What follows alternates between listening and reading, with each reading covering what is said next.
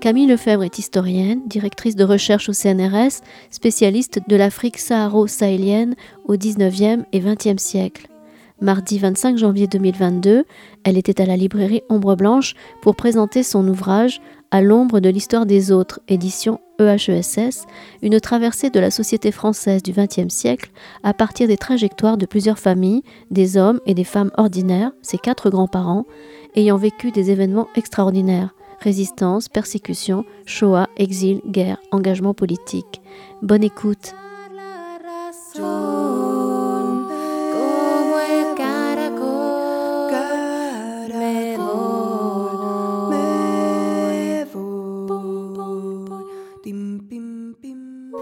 Bon, moi, certains d'entre vous vous connaissent, mais euh, ça vous permet de découvrir euh, le visage de Camille Lefebvre, qui nous fait le plaisir euh, d'avoir traversé la France dans des conditions tout à fait rocambolesques qu'elle ne vous racontera pas, je ne vais pas lui infliger ça.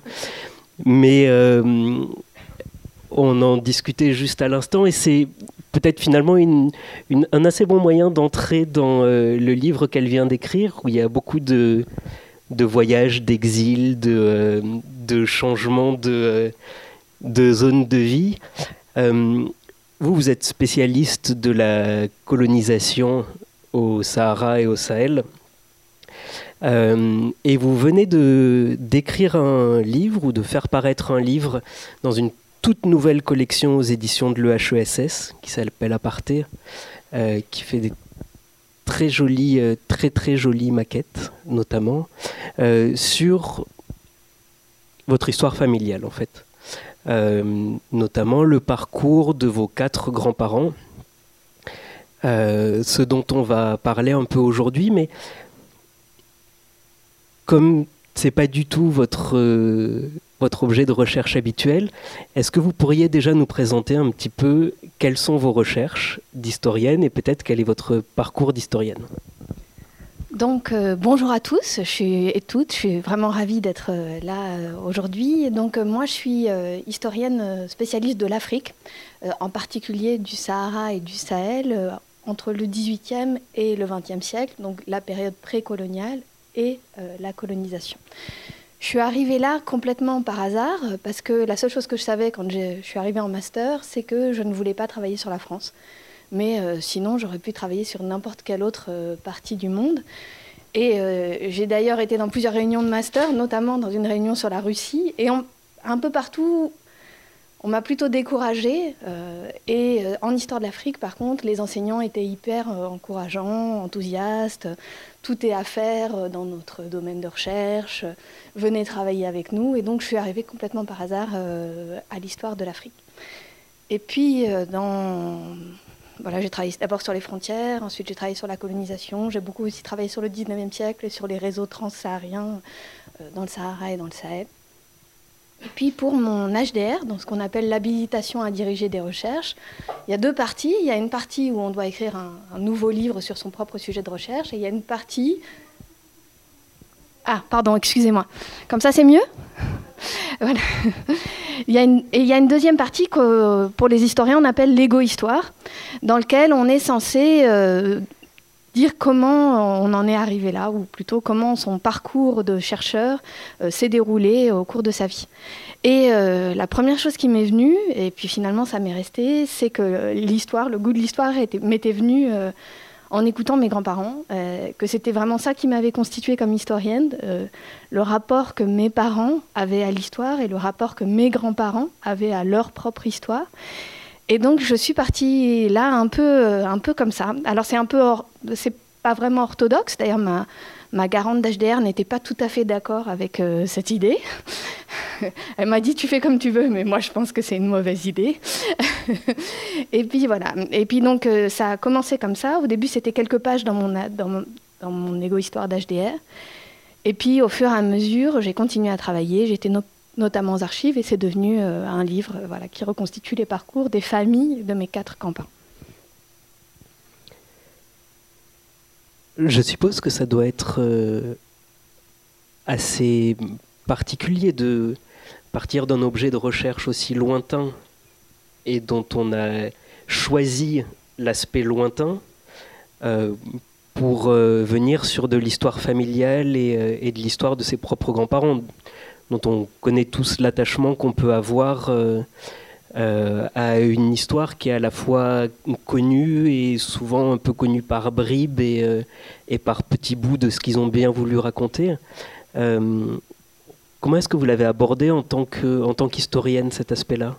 Alors c'est vraiment un, énorme grand écart parce que moi donc je suis historienne du Sahara et du Sahel, mais je suis vraiment une historienne de l'Afrique au sens où je ne travaille pas uniquement euh, sur des archives coloniales européennes, mais euh, le sang, le cœur, de le, cœur de mon travail est de travailler sur des archives africaines, donc produites euh, soit en langue africaine, soit en arabe, et de reconstituer le point de vue des sociétés africaines en essayant de retrouver leur propre documentation. Donc ça veut dire que je fais du terrain sur le continent africain régulièrement. Ça veut dire aussi que je travaille sur des manuscrits, parfois très compliqués à déchiffrer, où je peux passer parfois parfois hein, plusieurs années à travailler sur un même texte, pour le déchiffrer, euh, en comprendre la langue, en comprendre les enjeux. Et euh, donc là, je me retrouvais face à des choses euh, d'une certaine manière beaucoup plus ordinaires, où ça m'a paru extrêmement facile au départ, ne serait-ce que quand on tape les choses sur Internet, on trouve des choses tout de suite, avec beaucoup de, documentation numérisée, beaucoup de choses très accessibles, le tout dans des langues européennes que je, parle ou que je, auxquelles que je peux lire, hein, puisque les historiens en ont surtout besoin de lire, que ce soit l'allemand, l'espagnol euh, ou le français, ou beaucoup de choses traduites. Voilà, donc il y avait vraiment... Euh, une très grosse différence dans le type de méthode historique que j'ai utilisée pour ce livre. Euh, après, j'ai essayé de garder les mêmes, euh, les mêmes techniques. Et il y a certaines choses qui sont vraiment du même ordre dans ce que j'ai fait là et dans ma manière de travailler. Par exemple, j'ai fait le choix de ne pas mettre, de ne pas interpréter, surinterpréter ou de, ne pas mettre mes mots dans la bouche des gens que j'analysais, qui se trouvaient là être mes grands-parents. Ce qui est quelque chose que je fais en histoire de l'Afrique, c'est-à-dire que euh, j'utilise les propres mots des gens, leurs propres récits pour comprendre leur point de vue, par exemple, sur la colonisation. Et là, j'ai essayé de faire la même chose, c'est-à-dire de retrouver les récits, différents types de récits de mes ancêtres et de les laisser eux parler, et donc de ne pas mettre mes mots dans leur bouche, mais euh, voilà, d'avoir cette attitude de, quand euh, ils n'ont pas écrit eux-mêmes leur récit, ben, je laisse tomber et je ne peux pas dire ce qu'ils ont pensé ou comment ils ont analysé un événement. C'est d'ailleurs quelque chose d'assez euh, troublant à la lecture du livre. C'est donc un livre qui est constitué en quatre chapitres qui retracent les quatre histoires euh, différentes et finalement on ressent les, les, grandes différences des histoires. Ceux qui ont raconté leur propre récit, euh, ceux pour lesquels finalement il y a toute l'histoire antérieure tous les aïeuls qui reviennent beaucoup, sur lesquels il y a beaucoup d'archives, et finalement la vie du grand-parent concerné euh, est beaucoup moins présente, et d'autres qui ont coupé avec leur famille. Euh, c'est lié à ces, à ces silences ou à ces manques? Alors j'ai choisi de faire du silence un des personnages du livre, euh, d'une certaine manière, au sens où il y avait Bon, faut peut-être le dire d'emblée. Euh, voilà, il y, a, euh, une branche euh, juive d'Odessa où il y avait des éléments liés à la persécution et à la Shoah qui faisaient qu'il y avait des éléments de, silence, mais même du côté de la branche juive d'Afrique du Nord, il y avait aussi des choses qui étaient de l'ordre du non-dit ou, de, ce qui n'avait pas été raconté. Enfin, il y a ça dans toutes les branches, parce que même quand on est en Normandie, il y a toujours des secrets. Hein. Euh, voilà. Et puis, bon, il y avait une partie aussi euh, liée à la résistance qui faisait que cette question du silence, de la clandestinité, euh, était, très présente dans beaucoup de choses. C'est une des choses qui m'a amené à l'histoire aussi. C'était notamment que ma mère avait cette idée qu'il y avait des choses qui n'avaient pas été dites dans sa famille et qu'elle elle était toujours en train de le chercher. Et de même, mon père voulait absolument retrouver l'histoire de son propre père. Et donc j'ai vraiment ce, souvenir d'enfance d'aller chez mes grands-parents et de mon père qui pose toujours les mêmes questions à mon grand-père, qui était un républicain espagnol, qui avait fait euh, la Seconde Guerre mondiale comme résistant, et puis ensuite qui avait été dans les prisons franquistes. Et il essayait constamment de comprendre son parcours, de voir là, d'essayer de lui faire dire des choses qu'il n'avait pas dites. Et il y avait toujours quelque chose qui, qui n'était pas dit. Et donc voilà, donc ce silence, il fait clairement partie du, récit. Et je pense que c'est important aussi en tant qu'historienne ou historien de montrer aussi ce qu'on ne peut pas savoir. parce que le passé, il ne nous est pas accessible directement. Il y a une partie auquel on n'a pas accès parce qu'on n'a pas la documentation, parce qu'on n'a pas les sources, parce que les gens ne l'ont pas dit. Et donc, voilà, montrer aussi euh, voilà, les impasses, les endroits où on ne peut pas aller euh, pour retrouver le, passé, euh, ça me paraissait aussi important à expliciter. C'est quelque chose qu'on entend beaucoup avec des historiens ou des écrivains qui reprennent la maille de leur histoire familiale, qui essaient de raconter. Est-ce que vous n'avez pas eu cette tentation de combler les trous à un moment? C'est-à-dire euh, soit d'utiliser euh, la littérature, soit peut-être d'émettre des hypothèses euh, qui, sont, probables ou plausibles. parce qu'effectivement, là, vous avez choisi de, laisser les trous. Alors c'est une, question que je trouve extrêmement intéressante. J'ai lu beaucoup de récits familiaux en littérature. Euh, voilà, c'est un, genre que j'apprécie.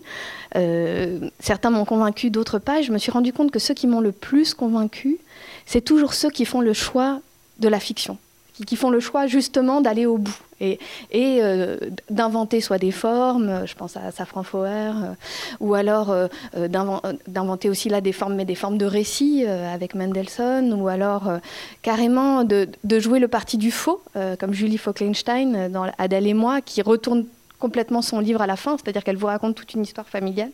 Et dans les dernières pages, elle vous dit, bah, en fait, le cahier sur lequel j'ai basé tout le récit que vous venez de lire pendant 400 pages, bah, il n'a jamais existé et tout était faux. Et voilà, je trouvais que voilà, j'aimais dans, dans, dans enfin, dans, tous ces romans, dans tous ces récits, justement ceux qui avaient fait le choix d'aller vraiment dans ce qu'est le, la littérature. Et donc moi, j'ai fait le même choix, mais de l'autre côté.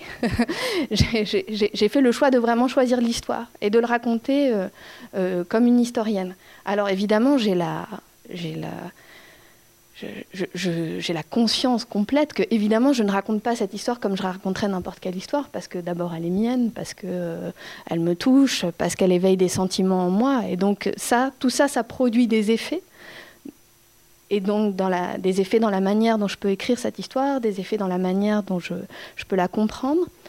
Mais plutôt que de, de nier ça, j'ai décidé de l'assumer et de le raconter, de raconter comment voilà, certaines choses font de l'effet, sans non plus me mettre en scène comme une partie de, de ces, de ces courants-là qui, euh, qui font de l'enquête le sujet plus que le récit des, des personnages eux-mêmes. Voilà. Ce qui m'intéressait, c'était vraiment de raconter leur histoire à eux, euh, de, raconter comment j'y avais accès, euh, de raconter, parce que je pense que c'est intéressant aussi pour tous les gens qui s'intéressent au passé de leur famille, de montrer comment on peut avoir accès à cette histoire, mais tout en restant vraiment du côté de, des sciences sociales et, euh, et de, l'histoire. On va peut-être rentrer dedans. vos quatre chapitres sont intitulés d'après les noms des lieux qui ont été traversés euh, par la famille. Et à chaque fois, vous avez choisi de, montrer une carte qui a à chaque fois un titre différent aussi. Euh, on va commencer, on va faire dans l'ordre un petit peu. Euh, ça commence par Odessa, Kitchinev, Paris. Alors, donc c'est la famille maternelle de ma mère. alors j'ai commencé par là concrètement parce que voilà, ma mère avait une, passion euh, pour tout ce qui lui permettait d'accéder à Odessa, à Kishinev. Elle avait un, goût pour toute la littérature qui parlait de ces régions-là. Elle avait une, passion pour le passé familial. Et c'est vrai que j'ai aussi commencé ce livre euh, d'une certaine manière pour lui faire plaisir. Euh, et donc j'ai commencé par ce qui l'intéressait le plus. Et, ça s'est commencé dans un dialogue avec elle. Euh, ce, qui était, ce qui est très intéressant dans cette histoire, bon, ma grand-mère est la dernière d'une fratrie de, six. Elle est encore vivante et elle adore euh, aujourd'hui raconter des histoires autour de sa mère euh, qui, a, quitté Kishinev alors qu'elle avait 14 ans, et, euh, aussi pour raconter la Seconde Guerre mondiale pendant laquelle elle était cachée, et aussi euh, pour raconter euh, tout ce qui entoure voilà, le fait d'avoir été une, petite fille élevée par une mère juive et orpheline de père pendant cette période des années 30 et des, années 40. Et donc je suis partie de son récit à elle, de ses souvenirs, de ce qu'elle nous avait raconté, de certains éléments qui avaient été trouvés notamment par ma mère et ma tante quand elles avaient été à Odessa, où elles avaient retrouver certains actes de naissance. Alors, bon, ce qui est fascinant euh, pour cette histoire-là, c'est qu'aujourd'hui, euh, sur Internet, euh, il y a des entreprises internationales qui ont numérisé des, centaines et des milliers de documents. Et donc, on peut non seulement retrouver très facilement la trace des actes de naissance, mais on peut aller plus loin, on peut, on peut suivre vraiment les personnages d'une région à une autre. Voilà. Et alors, la différence tout de suite entre le récit familial et l'histoire, c'est que très rapidement, je me suis rendu compte qu'il y avait des choses qui n'étaient pas comme on pensait que ça avait été.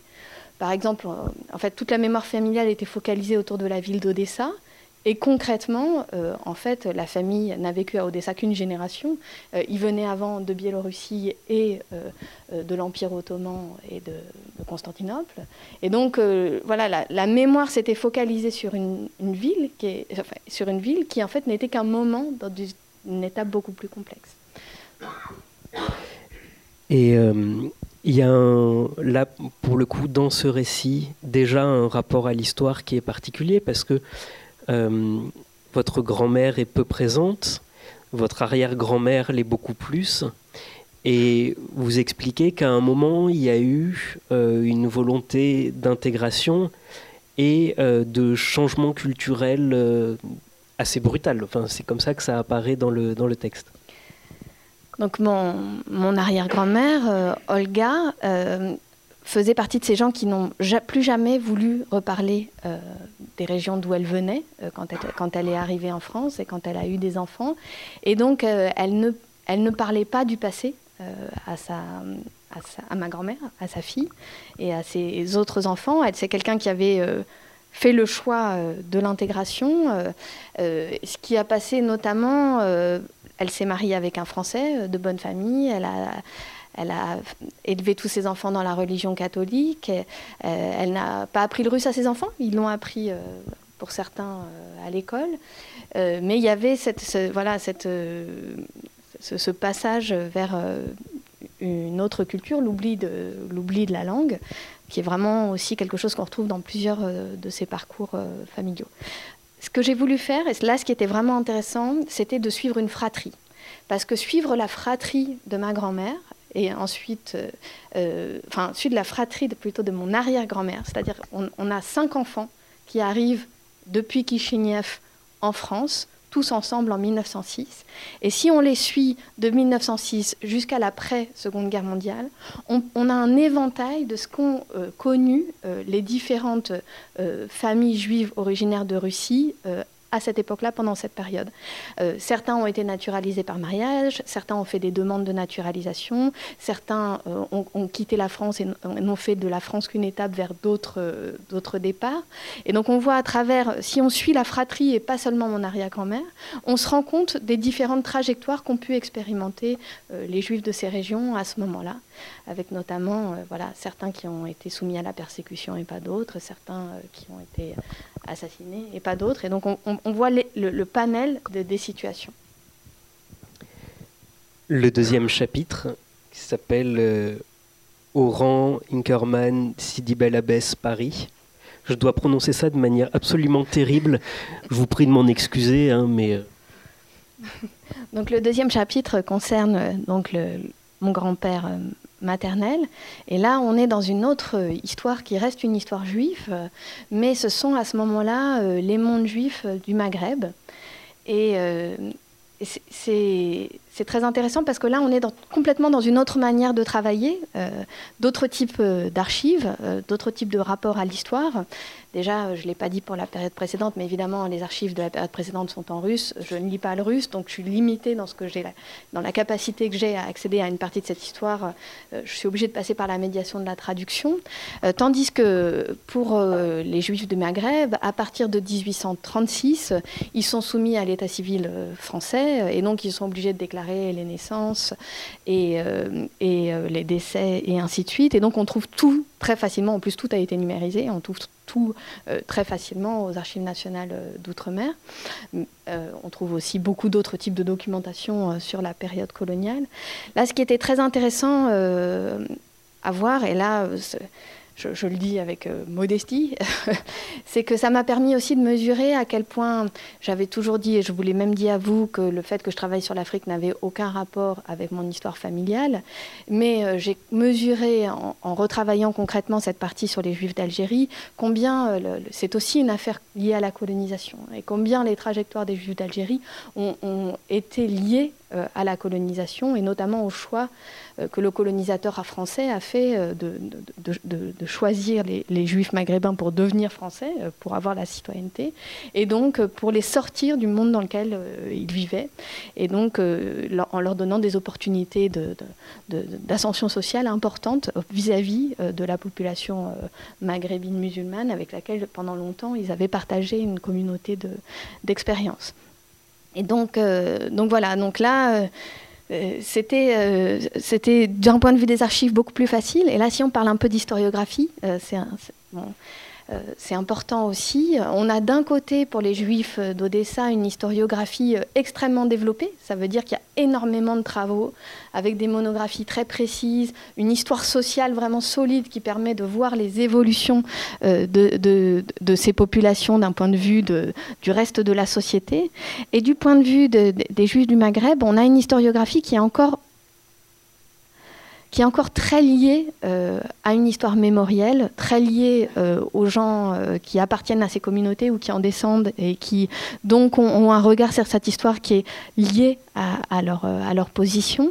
Et donc on a une historiographie là qui est différente. Par exemple, on avait beaucoup de livres qui concernent les juifs d'Algérie en général et on n'a pas du tout la même finesse pour essayer de voir quelle est la différence. C'est pas du tout la même chose d'être un juif de Sidi Bel Abbès ou d'être un juif d'une autre partie de l'Algérie. Et donc ça, l'historiographie ne permet pas encore d'aller euh, assez loin euh, pour comprendre ça. Mais bon, c'est intéressant en soi aussi. Et là, pour le coup, il y a toute une partie euh, assez longue sur, sur l'intégration ou pas des, des, juifs en Algérie, avec tous les liens aux différents décrets qu'il y a eu, à la Seconde Guerre mondiale qui est compliquée aussi, et à toute l'histoire coloniale. Est-ce que vous pourriez nous affiner un petit peu là-dessus peut-être? Donc euh, on a, euh, là aussi on peut comparer, c'est intéressant aussi, on a euh, deux types de persécutions assez différentes et deux types de rapports que l'État français a avec ces communautés juives spécifiques, entre d'un côté les juifs qui viennent d'Odessa et de l'autre les juifs qui sont les juifs d'Algérie qui sont devenus des citoyens français, donc qui sont par exemple électeurs et éligibles de plein droit en Algérie, ce qui va, euh, à partir des années 1870, ce qui va déclencher euh, des formes euh, d'antisémitisme très forts au, sein de, de, la, de la société algérienne européenne. C'est-à-dire qu'ils sont intégrés à la partie européenne de la société algérienne, mais avec un statut qui restera toujours particulier du fait qu'ils sont soumis à un antisémitisme extrêmement fort, y compris des autres, euh, euh, citoyens européens. alors là, on voit des variantes aussi, puisqu'on a des citoyens européens tout juste naturalisés, comme les Espagnols, les Italiens, et puis on a donc les, citoyens européens qui, eux, viennent de France avec un racisme, avec un antisémitisme qui va être quand même assez partagé au sein de cette communauté-là.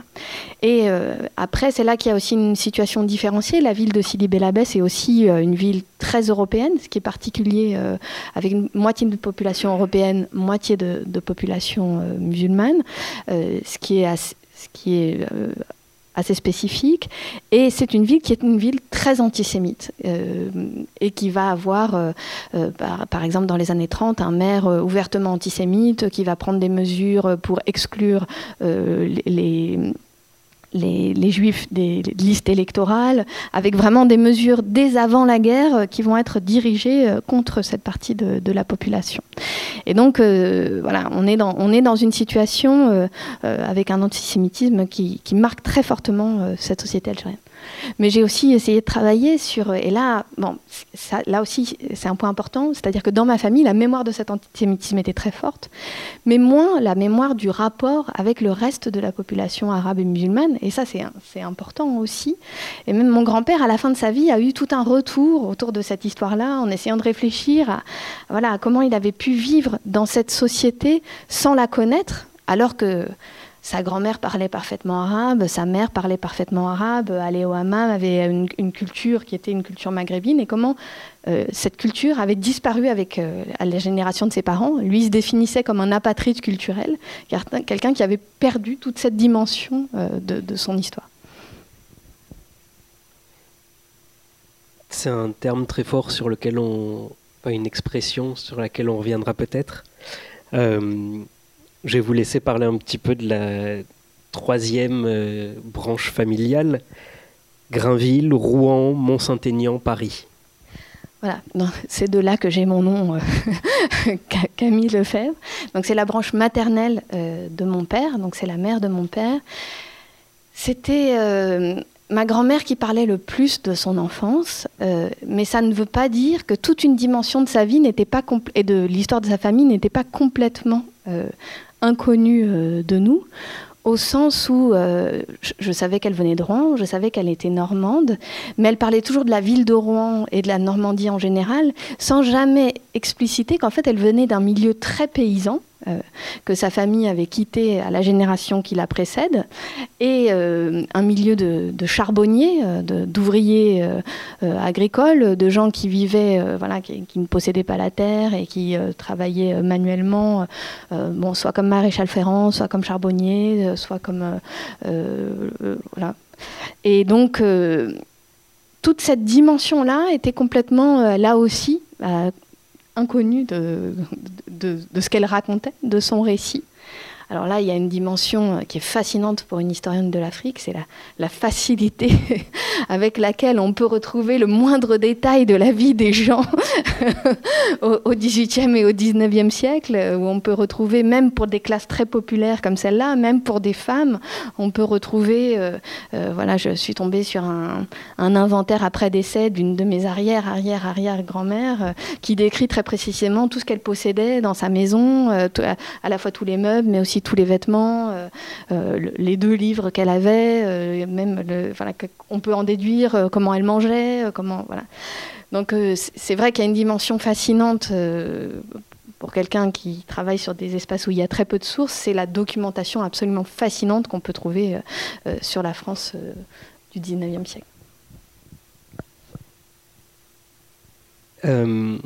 la quatrième histoire, Madrid, Bordeaux, Burgos, Paris voilà, alors j'ai pas, euh, j'ai pas terminé autour de cette question des Normands, mais au moment de la Seconde Guerre, parce que ça fait le lien entre les deux, au moment de la Seconde Guerre mondiale, la, sœur de ma grand-mère va, va rejoindre la résistance. Elle avait euh, été, euh, elle avait suivi des cours de certains enseignants communistes avant la guerre, et donc dès les débuts de la guerre, elle va rejoindre les réseaux communistes et elle va être une, une, combattante au, au, sein de ces réseaux. Et après la guerre, elle va, euh, euh, être euh, donc dans, ce monde communiste. Et c'est là qu'elle va être introduite auprès de, Nicole Martin, qui est aussi une figure de, ces milieux communistes des années 50. Et elle va y introduire sa, sœur, qui va rencontrer là-bas mon grand-père, qui est un républicain espagnol, qui a ensuite été qui a ensuite été euh, résistant en France et qui vient tout juste de sortir des prisons franquistes et, est d'arriver euh, en France. Donc là, c'est, la, c'est peut-être l'histoire qui est la, la plus forte pour moi, au sens où mon grand-père, euh, j'en ai beaucoup parlé avec lui, et puis au sens où il a une trajectoire assez exceptionnelle. Et donc, en plus, il y avait cette dimension que il a une histoire vraiment à part au sens où il est resté clandestin très longtemps, euh, jusqu'en 1975. C'est pour ça que, c'est pour ça, jusqu'à la mort de Franco, c'est pour ça que je ne porte pas son nom et que mon père ne porte pas son nom. Euh, il, a vécu une, vie de clandestin au sens où mon père, quand il était petit, n'avait pas le droit de dire qu'il avait euh, n'avait pas le droit de donner le nom de son père. À l'école, il ne devait pas parler de lui. il était, il était voilà, sous les radars. Et là, c'est la dimension fascinante pour l'historienne, c'est que moi, j'ai cherché des traces de lui partout, et euh, notamment euh, euh, à l'OFPRA, donc l'Office pour les réfugiés, ou alors dans les archives DRG de la police française. Et donc, j'ouvre les dossiers et je constate que tout ce qu'il y a dans les dossiers est absolument faux. Euh, et là, c'est vertigineux pour l'historien parce qu'on se dit, on espère découvrir ce type de traces, c'est-à-dire des dossiers qui vous racontent la vie de quelqu'un. Et là, moi, je sais que ce qu'il raconte est totalement faux, puisque par exemple, euh, donc euh, en 56, il, fait une demande pour être réfugié, pour une demande d'asile en France. Il dit qu'il est arrivé en France cette année-là, donc en 1956, qu'il est célibataire et qu'il vit à Nanterre, à Nanterre. Sauf que mon père et mon oncle ont déjà 4 et 5 ans, et en fait, ça fait déjà 5 ans qu'il est en France. Euh, il n'habite pas du tout euh, euh, à Nanterre, il habite à Clamart. il n'est pas du tout comptable dans un chantier. En fait, il est. il travaille pour le Parti communiste espagnol et il continue la résistance en Espagne. Et donc, voilà. Pareil pour les RG, ils n'étaient pas mieux renseignés. il y avait il y avait vraiment une dimension très impressionnante. Euh, bon, on sait que nos sources ne sont pas vraies, mais on n'a pas toujours, enfin, qu'aucune source ne dit le vrai et qu'il faut toujours les questionner, mais le voir concrètement, c'est-à-dire voir comment euh, l'administration peut autant se tromper sur quelqu'un et comment quelqu'un peut autant se jouer, euh, c'est assez passionnant pour, pour l'historienne. Après, évidemment, on ne s'appuie jamais sur une seule source on multiplie les sources. Et donc là, c'est ce que j'ai pu faire avec lui. Euh, c'est-à-dire que j'ai pu euh, multiplier la documentation et il y avait des traces de lui à peu près partout. Euh, il avait laissé des dossiers ou alors il avait été surveillé. Alors, on pouvait retrouver aussi bien dans les archives de la justice pétainiste que euh, dans les archives de la police parce qu'il avait été mêlé à plusieurs affaires, euh, que dans les archives espagnoles euh, du Parti communiste, mais aussi de la justice espagnole. donc on pouvait vraiment arriver à reconstituer son parcours assez finement à partir de, de, de toutes ces archives-là et ce que j'essaie de mettre en scène, c'est aussi comment on voit euh, différentes versions de son histoire. Parce qu'à toutes ces institutions, parfois, il raconte son histoire et on peut reconstituer toutes les versions qu'il a données. Et comment à chaque fois il a navigué hein, euh, pour dire à, chaque institution ce qui lui permettait d'obtenir ce qu'il voulait obtenir. Et donc, euh, voilà, on voit ça aussi dans les sources et ça, c'est assez intéressant. Oui, et là, pour le coup, il y a un parcours qui qui ne concerne presque que lui.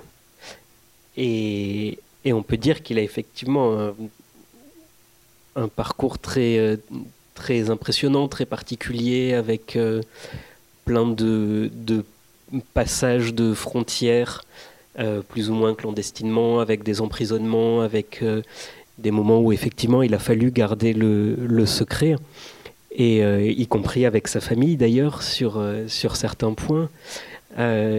Et c'est très bien euh, reconstitué dans, ce que vous faites comme récit, c'est-à-dire voilà, ce qu'il fallait raconter aux uns et aux autres, euh, ce qu'il fallait raconter euh, aux policiers qui l'ont arrêté, ce qu'il fallait raconter aux enfants, ce qu'il fallait raconter dans une forme d'autocritique au Parti communiste espagnol. Et il y a quelque chose effectivement de très fascinant, même pour le lecteur qui n'est pas historien de, retrouver euh, cet aspect très sinueux dans cette histoire-là. Il y a un point qu'on a à peine esquissé, euh, qui rassemble quand même ces quatre histoires, c'est le rapport au Parti communiste et au communisme. Alors effectivement, je me suis interrogée sur qu'est-ce qu'il y avait, parce que le, livre est aussi parti de comment tous ces gens-là se sont rencontrés euh, pour aboutir au fait que voilà, suis née.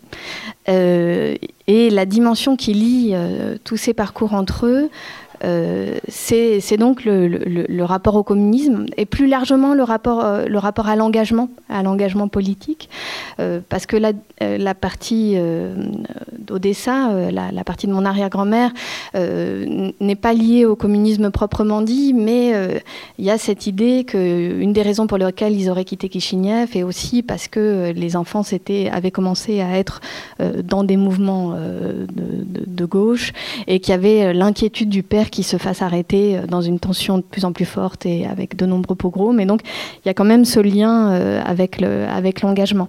oui, alors voilà, je viens vraiment d'une famille communiste, d'une famille qui est marquée, marquée par l'engagement communiste.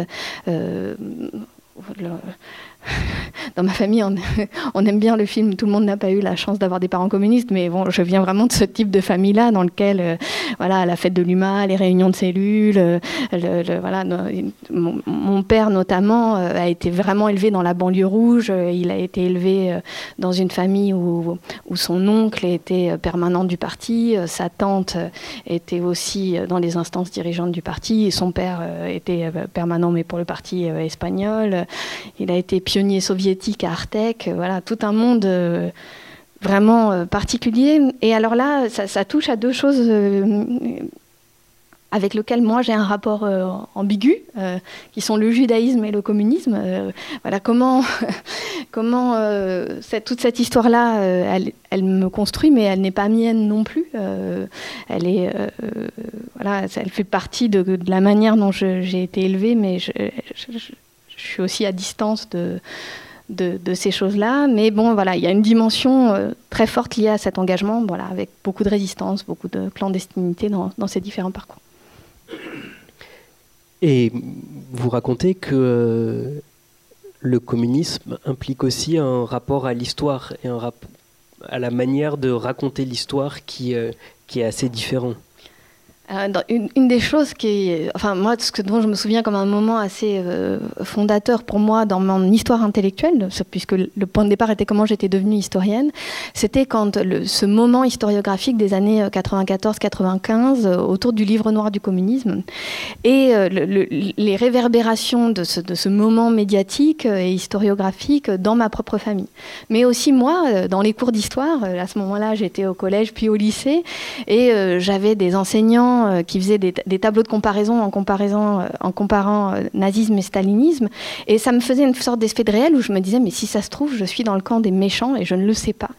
Et voilà, c'est aussi quelque chose qui m'a qui m'a formé à me questionner, mais voilà, des choses qui avaient été évidentes pour moi dans la manière dont j'avais été élevée.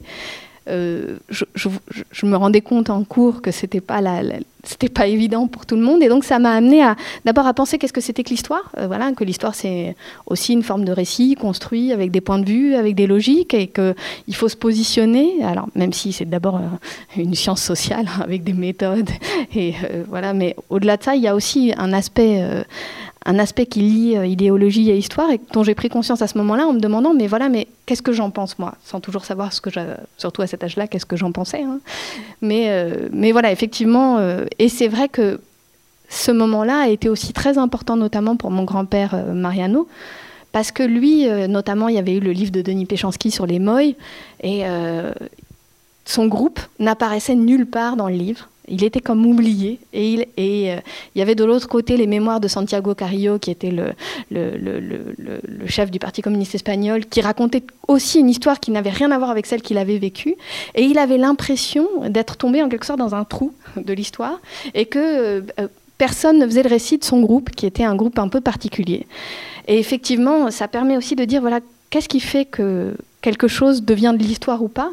Il y a aussi un aspect de chance, hein, un aspect de qu'est-ce qu'on produit comme données. Concrètement, les données sur la résistance aujourd'hui, elles sont majoritairement fabriquées à partir a posteriori, quand les gens ont demandé par exemple des droits, quand ils ont fait des, euh, ils ont demandé des pensions, ils ont demandé des médailles, et donc ils ont fait des dossiers, et donc on a tout un tas d'informations sur la résistance aussi par ces archives qui sont construites a posteriori. Or, tous les membres de son groupe, ils étaient retournés en Espagne et ils avaient tous soit été déportés à Auschwitz, soit euh, ils avaient été dans les prisons franquistes pour, pour certains pendant 20 ans, et puis ensuite ils étaient tous repartis un peu partout, soit restés en Espagne, soit ailleurs. Et donc il n'y avait pas la matière pour faire euh, l'histoire de leur groupe en France, et donc ils tombaient en quelque sorte dans un trou où personne ne s'intéressait à, leur parcours. Et ça, ça le travaillait beaucoup, et c'est vrai que voilà, le fait que ça le travaille, ça m'a aussi mené dans quelque sorte vers, vers l'histoire. Il y a un autre point qui rassemble tous les récits, y compris celui qui est très normand, euh, c'est le rapport aux migrations. Et vous expliquez dans l'introduction que, euh, en s'appelant Camille Lefebvre, on est considéré comme une bonne française de longue date, etc.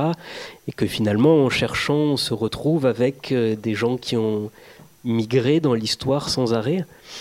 Et le fait d'avoir présenté le, chapitre euh, sur la Normandie, où ça voyage beaucoup moins loin, euh, comme aussi une migration et que ce soit sans arrêt présent euh, soit des exodes, soit des exils, soit l'exode rural. Qu'est-ce que ça amène pour vous comme, comme rapport Alors, peut-être à cette, à cette notion d'apatridie culturelle, c'est-à-dire comment est-ce qu'on finit par se constituer une histoire qui est tout le temps mouvante et dynamique alors là, ça touche à des questions très personnelles, d'une certaine manière. euh, ce que je effectivement, il y avait cette dimension euh, pour la Normandie que j'avais pas mesurée avant de le, de le, de le travailler vraiment, parce que ma grand-mère ne le formulait pas euh, en ces termes. Mais si on prend les quatre parcours, on se rend compte que dans tous les cas, euh, mes grands-parents ont vécu la disparition du monde de leurs parents et euh, un changement total de mode de vie entre euh, soit leurs grands-parents, soit leurs parents et eux, euh, ce qu'ils ont parfois reproduit à la génération suivante. et donc, c'était intéressant de se rendre compte que voilà, dans, même dans le cas le plus français, on avait aussi l'idée qu'il y avait une, euh, génération euh, qui se retrouvait à vivre d'une manière complètement différente de celle de, ses grands-parents et qui d'une certaine manière avait aussi, alors ça c'est assez spécifique à ma famille, hein, il y a plein de familles qui ont gardé des liens forts avec le monde paysan ou avec l'Algérie pour le cas de, euh, des, juifs d'Algérie. mais voilà, dans tous ces cas-là, ces gens-là avaient choisi d'abandonner. Alors oui, euh, voilà, une des raisons pour lesquelles je, voilà, j'ai commencé le livre en racontant aussi qu'on m'a toujours dit on peut pas faire plus française que toi. Euh, et que quand on m'a dit ça ça m'a toujours fait rigoler intérieurement. Mais en même temps oui c'est peut-être vrai. Effectivement peut-être on est tous un peu comme ça euh, en France. Euh, et la différence c'est que chez moi ça se voit pas ni par le nom ni par la couleur de ma peau. Et donc forcément cette histoire elle ne, elle ne me pèse pas. Je peux choisir de la raconter ou de ne pas la raconter mais elle, elle, ne me pèse pas. Par contre si je me sentais pas de travailler sur la France et si j'avais envie de travailler sur n'importe quel ailleurs, euh, c'était certainement lié euh, à cette histoire-là. Et euh, peut-être que ça peut-être que ça me permet d'avoir une certaine ouverture vers l'histoire des autres au sens très large, tout ce qui n'est pas moi. Euh, et en tout cas, c'est comme ça que je le prends, et c'est comme ça que c'est peut-être aussi pour ça que le, rapport à l'histoire de l'Afrique que j'ai est aussi un rapport très anthropologique, très ouvert sur la manière dont, les gens pensent leur propre histoire et, et la disent. Est-ce que l'écriture de ce livre pensez va modifier votre euh, rapport à la manière d'écrire vos autres euh, ou de travailler sur vos autres thèmes, sur mm, peut-être la manière de suivre un récit de filiation ou, euh, ou de suivre l'histoire des personnes? Alors ça s'est peut-être passé exactement à l'inverse, c'est-à-dire que en fait ça ne se voit pas, mais ce livre doit beaucoup à l'histoire de l'Afrique, telle qu'on la pratique. Euh, c'est-à-dire que c'est un livre qui est aussi euh, euh, marqué par l'oralité et un rapport réflexif à l'oralité, l'oralité des gens qui m'ont confié leur histoire, la manière, le, rapport au récit de vie. les récits de vie, c'est des choses que j'ai pas mal travaillé euh, en histoire de l'Afrique, c'est-à-dire euh, avoir conscience de comment les gens racontent, de quelles sont les formes euh, d'invariants dans les manières de raconter sa vie, voilà, tout ce qui construit aussi les formes de mémoire comment aussi on construit un rapport euh, ethnographique avec les gens qu'on interroge, même quand c'est sa grand-mère, c'est-à-dire en revenant plusieurs fois, en posant euh, souvent les mêmes questions, en voyant si les gens racontent toujours la même chose, euh, en laissant à la fois dérouler leur récit et en même temps en essayant de repérer des, spécificités. donc voilà, ça, ça, c'est lié à l'histoire de l'Afrique, ce, ce, rapport que j'ai avec la question de l'oralité. après, il y a aussi, euh, et ça c'est un point qui était assez important, en tant qu'historienne de l'Afrique française, blanche, euh, au jour d'aujourd'hui, je me pose aussi pas mal de questions sur ma position. Qu'est-ce que c'est aujourd'hui en tant que française de travailler sur l'Afrique? Euh, Comment on est à la fois perçu là-bas et comment on se positionne aussi ici? Et d'une certaine manière, c'était une manière aussi d'éprouver ça. C'est-à-dire, est-ce que je suis la même historienne? quand je travaille sur l'Afrique et quand je travaille sur ma famille Est-ce que je suis la même historienne quand je travaille au plus loin de moi et au plus proche de moi? Et ça, dit quelque chose aussi de qu'est-ce que c'est que la méthode historique, c'est-à-dire est-ce que la méthode euh, qu'on utilise va être la même? Est-ce qu'elle va avoir les mêmes perspectives? Qu'est-ce qui change? Et voilà, j'ai essayé aussi d'éprouver ça par ce livre. Euh, je ne sais pas s'il y a déjà des questions dans la salle. Je suppose qu'il va y en avoir peut-être pour vous laisser en élaborer quelques-unes. Euh, vous avez justement ce. j'ai relevé à la, à la toute fin du livre sur ce dont vous parliez de la mise en scène de l'enquête. Euh, vous dites bon, le, le, livre est très agréable à lire, il n'y a aucune difficulté. Là, c'est une partie un peu plus. Euh, un peu plus historiographique. si la mise en récit de l'investigation historique devient un simple choix rhétorique, Utilisant des effets de mise en scène de soi comme mode de narration, elle perd ses fondements méthodologiques et donc ses vertus heuristiques. Alors, sans, aller forcément sur ce, terrain-là de, de, la mise en scène de l'enquêteur dans sa propre enquête, euh, vous avez aussi travaillé sur des, euh, des enregistrements qui avaient été faits par d'autres personnes de votre famille. Euh, est-ce que, euh, en tant qu'historienne, ce sont des documents exploitables? Ou est-ce que finalement vous ne voyez plus que les imperfections ou au contraire la qualité de l'échange qui a pu être fait? Et notamment, il y a un moment que j'ai trouvé très beau, vous parlez du fait que euh, euh, vos grands-parents ont pu raconter leurs histoires à plusieurs personnes de la famille, mais toujours de manière assez différente et en insistant sur des points différents. Alors ça, c'est aussi clairement l'influence euh, de l'histoire de l'Afrique, c'est-à-dire que euh, le fait d'écouter des récits à, deux niveaux, et, euh, alors, et l'influence de l'histoire de l'Afrique, c'est de dire que tout matériau est utilisable. On fait feu de tout bois parce qu'en histoire de l'Afrique, on a très peu de documentation. Donc, même les documents un peu moyens, un peu, euh, voilà, ou en histoire de France, on pourrait dire, bah, on a des trucs beaucoup mieux, donc on va les laisser tomber. Euh, nous, on a tendance euh, à, utiliser tous les types de matériaux et à, par contre, travailler énormément sur la fabrication des matériaux. C'est-à-dire comment ils ont été faits, comment, avec quelle logique, quelle, quelle structure ils ont, comment cette structure influence le type d'information qu'il peut y avoir à l'intérieur.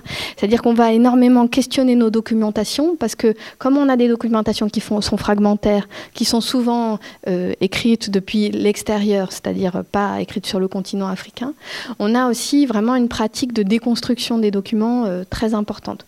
Donc là, non, moi, ça me dérange pas. J'ai aussi fait feu de tout bois pour ce livre.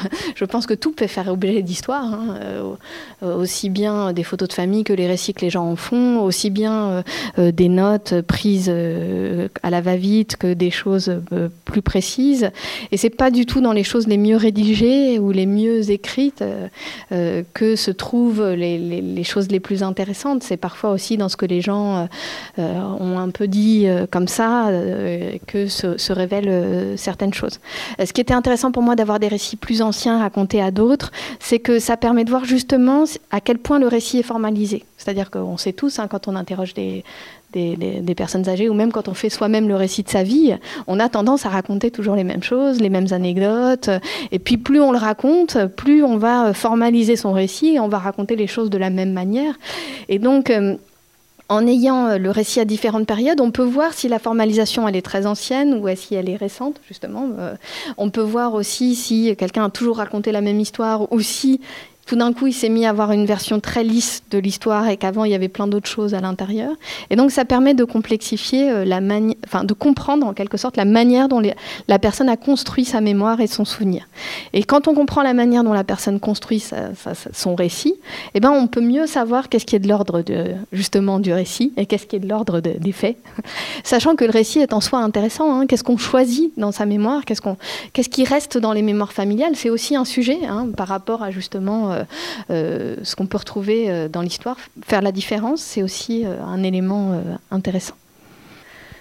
Alors, je, dirais aussi que j'ai pas de frustration parce que j'ai l'habitude de travailler sur des sujets sur lesquels on, auxquels on ne peut pas, on peut pas aller au bout de ce qu'on voudrait atteindre. Et donc, c'est pas, c'est pas de la, c'est pas de la, de la frustration. C'est plutôt au contraire, comment dire une c'est intéressant aussi de voir, justement, quand on est historien ou quand on est historienne, qu'est-ce qu'on n'arrive pas à toucher?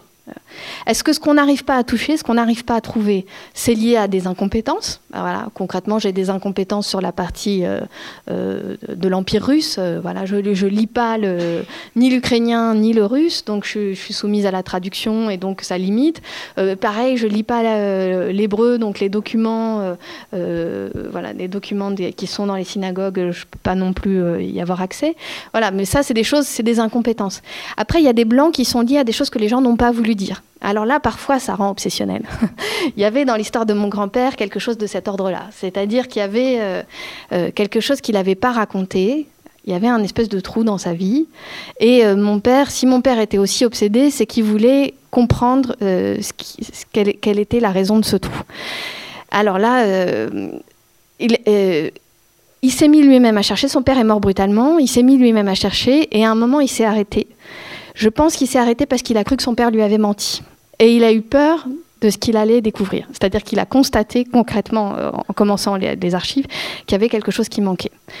Et puis, ce euh, c'est pas vraiment moi euh, qui ai résolu le problème, c'est le problème qui est venu à nous, puisque mon père a lui-même écrit un livre sur la guerre d'Espagne et il a eu un article dans le El País. Et là, une femme l'a contacté en lui disant que sa mère avait été un grand amour de mon grand-père, euh, son premier amour, et que donc euh, elle, euh, elle, le contactait parce que sa mère n'avait jamais oublié mon grand-père et qu'elle était fascinée d'avoir l'idée de l'avoir retrouvé. Évidemment, mon grand-père, lui, n'en avait jamais parlé, ni à mon père, ni à moi, et elle lui a donné tous les toutes les lettres que mon grand-père lui avait écrites. et après, moi, quand j'ai reconstitué l'histoire, j'ai fini par me rendre compte que tous les moments où il y avait des trous dans son récit, c'était des moments où en fait il était avec elle. Comme si quand il racontait à mon père son histoire, il était incapable de mentir, donc de raconter, euh, mais il pouvait pas non plus parler de, des choses qu'il avait vécues avec elle, ou simplement même de raconter les lieux où il avait été avec elle.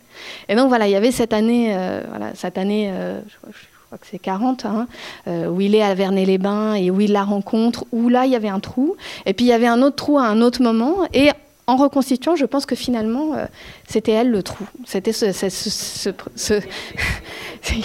c'était pas une trahison ou quelque chose de, voilà, c'était simplement euh, qui se sentait pas de parler à son fils de, de, son premier amour et de cet amour-là, bon, qui était aussi une histoire compliquée puisque voilà, il a été obligé de la quitter euh, parce qu'il est devenu clandestin et que le Parti communiste espagnol lui a demandé de la quitter. Donc il y avait un aspect aussi, tragique, euh, certainement.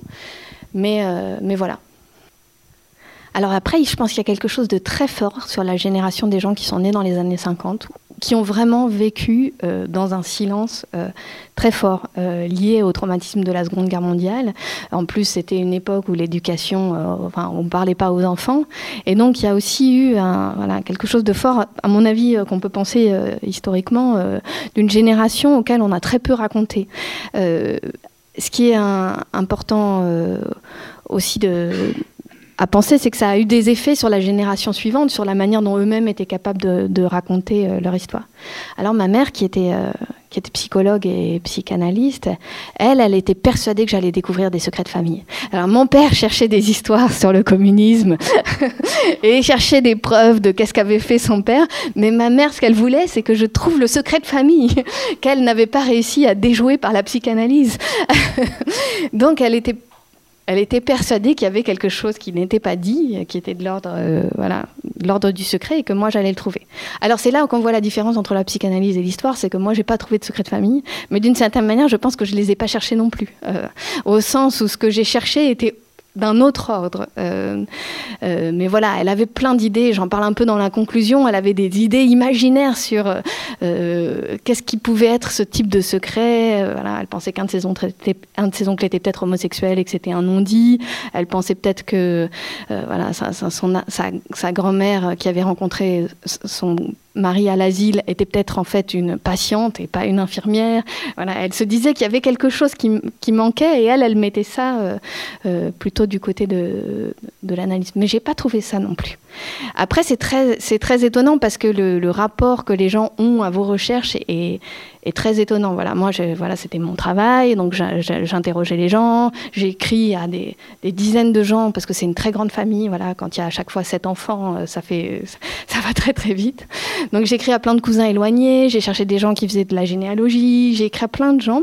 Et paradoxalement, même des gens qui font de la généalogie, qui ont l'air de s'intéresser à l'histoire, ne vous, ne vous répondent pas toujours.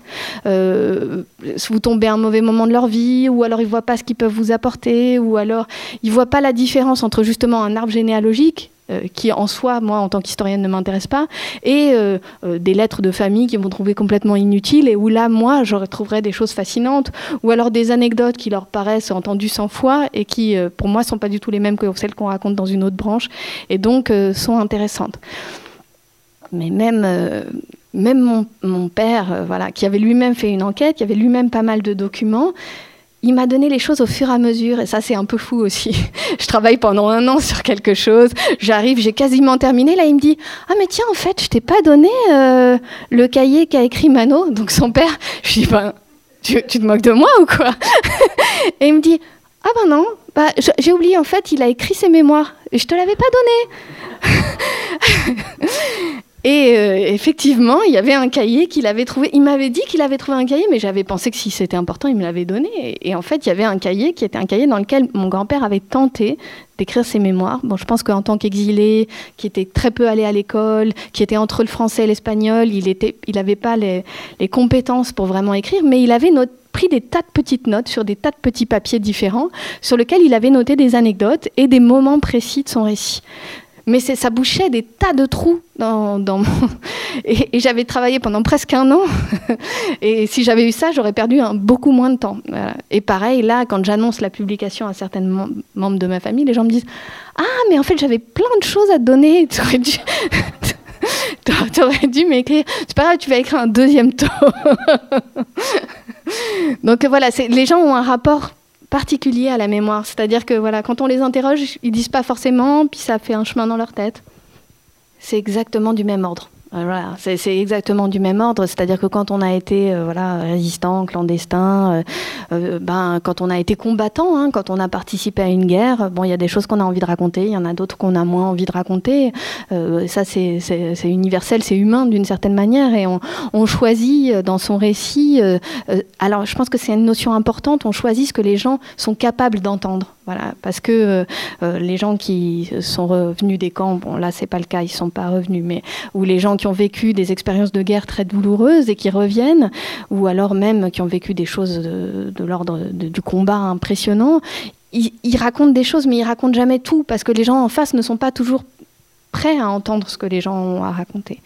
Et donc, euh, voilà, le, travail de l'historien ou de l'historienne, c'est essayer de comprendre ça. C'est-à-dire, j'ai pas non plus cherché à révéler les choses que les gens n'avaient pas voulu dire. Hein. Il y a aussi une part où euh, ce que les gens ne veulent pas dire, ça leur appartient. Hein. Mais essayer de mesurer, voilà. Euh, ce que les gens ont accepté de dire ou n'ont pas, pas accepté, et qu'est-ce que ça dit aussi de, de, la société dans laquelle ils ont vécu après, c'est à mon avis en soi intéressant.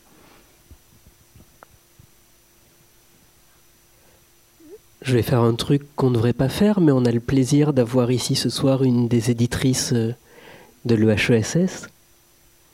Euh, Mylène, est-ce que tu pourrais peut-être nous présenter un peu la, collection qui démarre avec, euh, avec ce livre-là et nous dire rapidement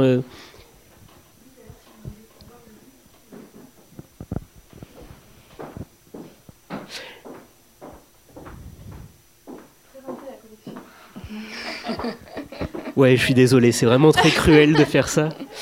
Non, mais je, je peux dire déjà que les éditions de l'EHSS ont fait un travail vraiment formidable, à la fois un travail d'édition, euh, de relecture du manuscrit, de travail sur le manuscrit, mais aussi un travail graphique euh, vraiment, euh, vraiment formidable. Et je pense qu'il apporte beaucoup au livre aussi, parce que les cartes, les arbres généalogiques permettent de ne pas être trop perdu dans tout ça. Et donc voilà, je, je les en remercie.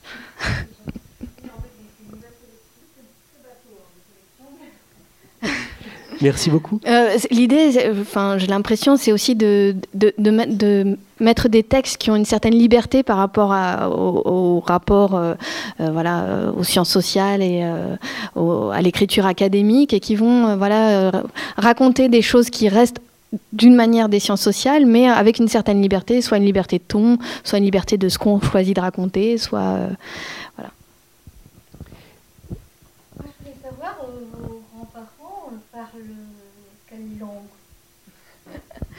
Alors c'est une question euh, très intéressante. Il y a toute une histoire euh, aussi euh, de l'oubli des langues dans ma famille.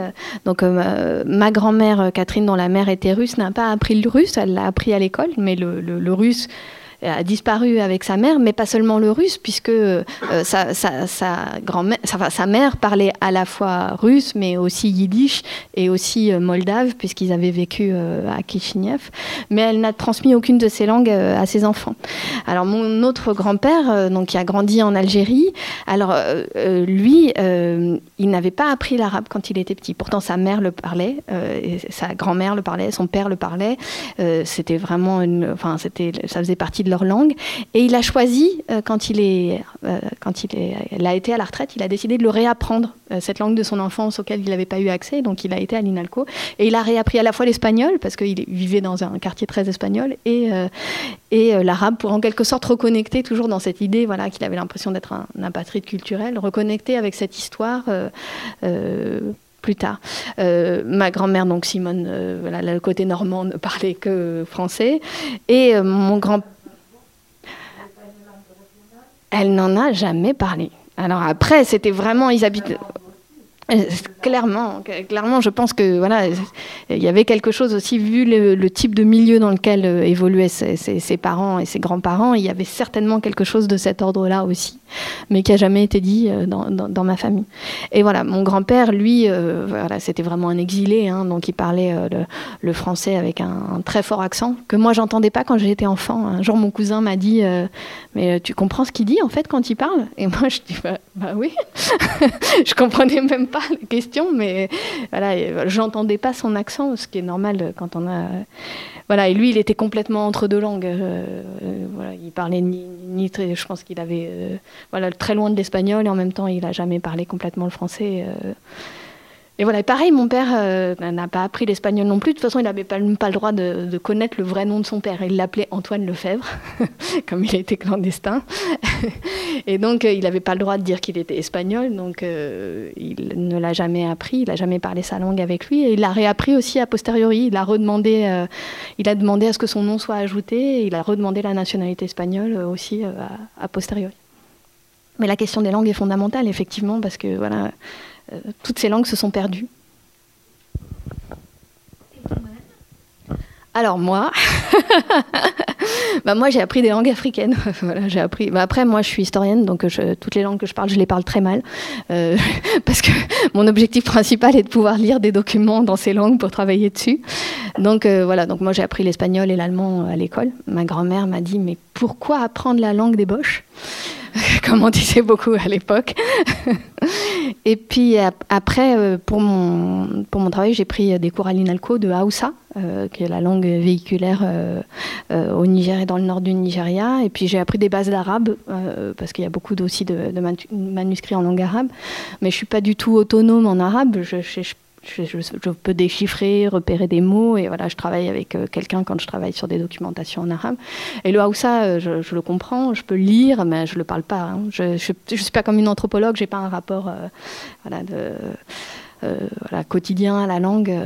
Mais je, peux lire des documentations dans ces langues, et ça, ça change tout pour la manière dont on est capable d'accéder à cette histoire.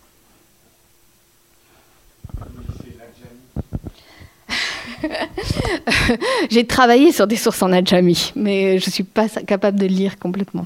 J'ai travaillé sur des documentations en adjami. ce, que, je peux vraiment travailler, c'est des documentations en Haoussa écrites en caractère euh, latin. Euh, voilà. La majorité euh, des documents que j'ai travaillés pour mon livre sur le Sahara et Sahel sont en caractère latin, recueillis pour, beaucoup par des linguistes. Et après, il y a une documentation en adjami, mais alors là, c'est le, c'est le sujet d'un projet que j'ai sur les quatre prochaines années où on travaille toute une équipe, parce que même c'est compliqué pour tout le monde, l'adjami Haoussa. Très peu de gens sont capables de vraiment le lire facilement, donc il faut à la fois des gens qui sont côté linguiste, des gens qui sont côté euh, euh, arabisant, et puis des gens qui sont du côté de l'histoire. Et c'est euh, en se mettant en équipe qu'on arrive à vraiment travailler sur ces documentations. Merci beaucoup d'avoir été si attentif et présent ce soir. Merci beaucoup Camille d'être venue. Je vais vous demander de la remercier aussi chaleureusement parce que c'était son premier exercice comme ça en librairie.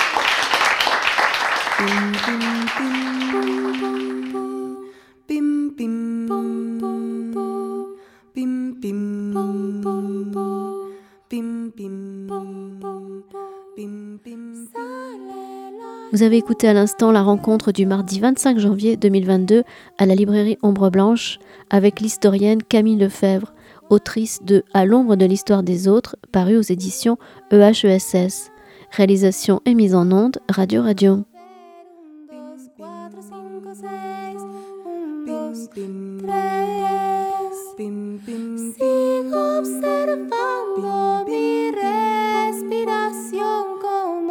Entra prisa sale tibio y no puedo callar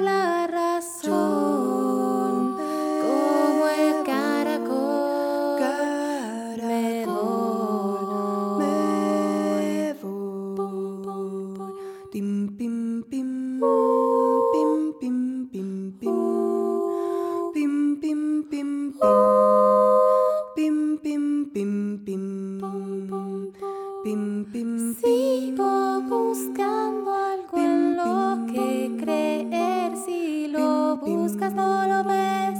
Si lo encuentro, ya se fue. Sigo intentando eso de buscar sin esperar encontrar.